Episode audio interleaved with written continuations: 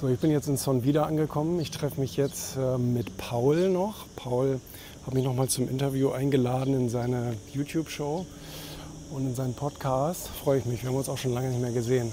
Schön hier.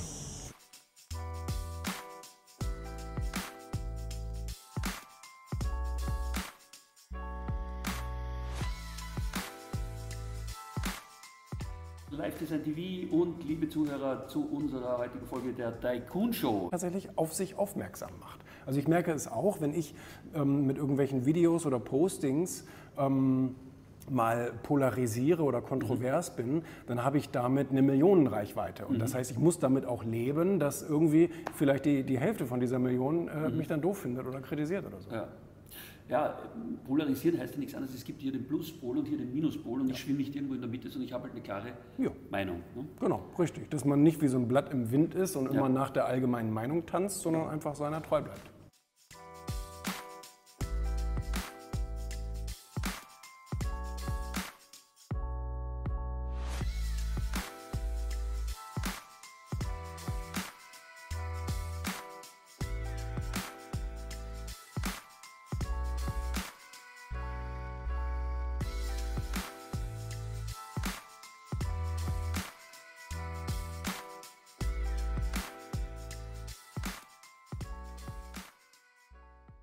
Das ist wirklich ein Megabuch von Oliver. Das kommt am Mittwoch raus von Oliver Pott. Sichtbar. Kundengewinn in einer immer lauteren Welt. Hat er mit Jan zusammengeschrieben. Ich bin immer wieder erstaunt, aber das hier ist ein Meisterwerk, muss man sagen. Vielleicht sogar sein bestes Buch bisher, weil er wirklich alles hereingeschrieben hat, was es über Sichtbarkeit, über Online-Marketing, überhaupt über Personenmarketing, aber auch über Produktmarketing. Deswegen sage ich, es ist wirklich sehr, sehr breit gefächert. Ähm, ein Überblick über alles, was man wissen muss.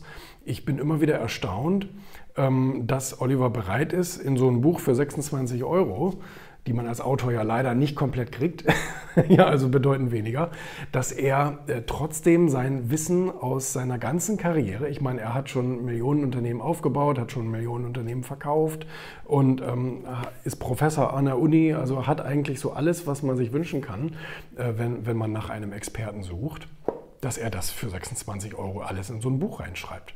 Bin ich immer wieder äh, fasziniert, aber äh, da merkt man auch wieder, die wahren Experten gehen großzügig mit ihrem Wissen um. Und von daher ähm, wirklich, also er hat mich auch in dem Buch erwähnt, in der Danksagung, ich habe zu danken. Ähm, ganz klarer Fall. Großartig, wirklich. Ein, ein wirklich, mir fehlen da die Worte. Ähm, am Mittwoch erscheint es. Ähm, ich glaube, das ist für jeden ein Standardwerk. Ein absolutes Standardwerk. Scheitern macht überhaupt keinen Spaß. Jetzt ist Nuri pleite gegangen, dieses prominente Bitcoin-Startup oder Krypto-Startup-Plattform, wie auch immer.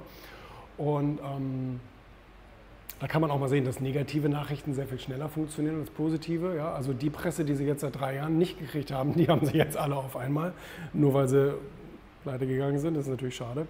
Ähm, ich hoffe nur, dass die Leute damit elegant umgehen, weil die Leute haben Angst vorm Scheitern, sowieso schon. Und wenn du dann noch im Mittelpunkt stehst und sozusagen öffentlich scheiterst und die Gründerin, diese junge Dame, die steht da jetzt und hat natürlich das Scheinwerferlicht auf sich als ähm, ja, gescheiterte Gründerin, wenn man so will. Aber das gehört ja nun mal dazu. Es geht ja gar nicht anders. Also wenn man etwas Neues machen will, wenn man etwas Innovatives machen will, das schreibe ich auch in Bullshit Rules, dann muss man ja am Anfang erstmal vorwärts scheitern, um zu lernen, wie es geht um zu lernen, wo die richtigen Stellschrauben sind. Und die Problematik ist, dass wir ja sowieso schon viel zu wenig Gründer haben. Wir haben noch weniger Gründerinnen.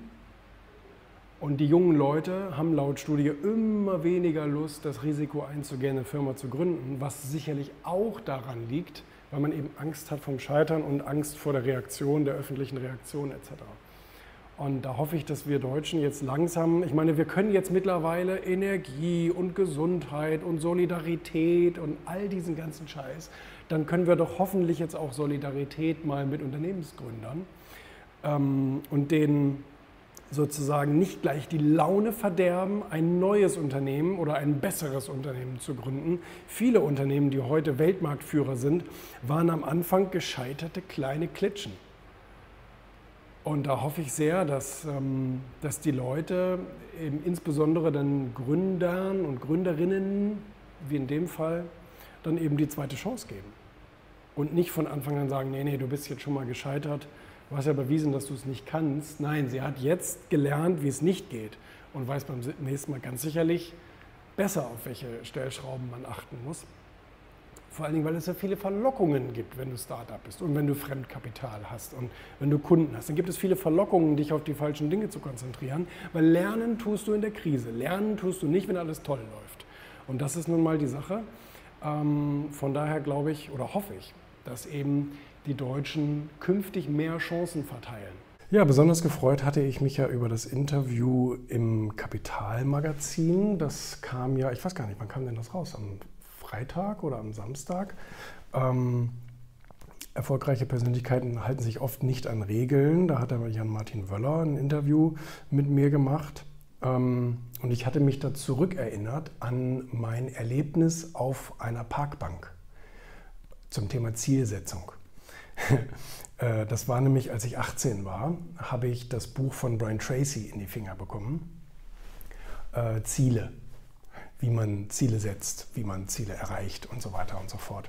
Und das hatte ich mir damals in einem äh, Geschäft gekauft und habe mich dann auf eine Parkbank gesetzt und ähm, habe auch erst wieder aufgehört zu lesen, als es stockduster war. Zum Glück war eine, eine, eine Laterne über der Parkbank.